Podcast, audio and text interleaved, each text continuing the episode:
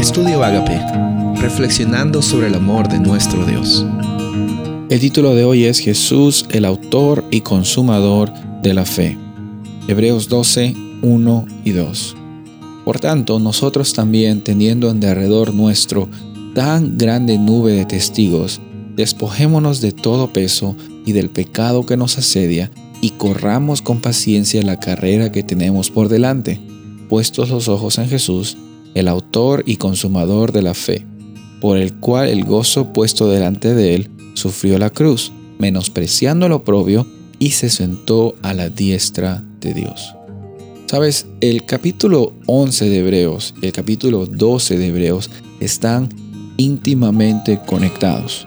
En el 11 vemos de que hay diferentes personajes, personas, seres humanos. No son personas diferentes que tú y que yo, son seres humanos que tuvieron una experiencia de fe, una vida que, estaba marcada no por los logros que tenían ni por las desgracias que les pasó, sino lo que conectaba a estas personas es la experiencia de fe que ellos decidieron vivir momento a momento confiando en la realidad de un Dios que provee.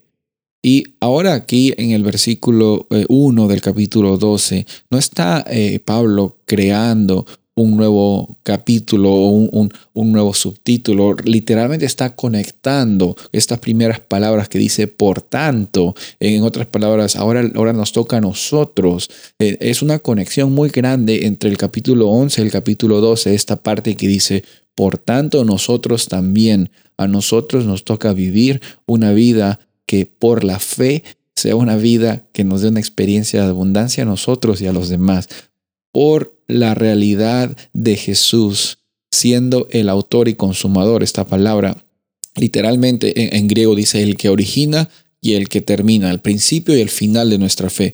No hay un momento en nuestra experiencia de fe que nuestras acciones nos van a llevar a una, a una situación de abundancia, pero sí lo existe cuando por la fe estamos decidiendo tener esta experiencia y descansar en Jesús, puestos los ojos siempre en Él el que comienza y el que termina la obra en nuestras vidas. No intentes hacer cosas por tu propia cuenta.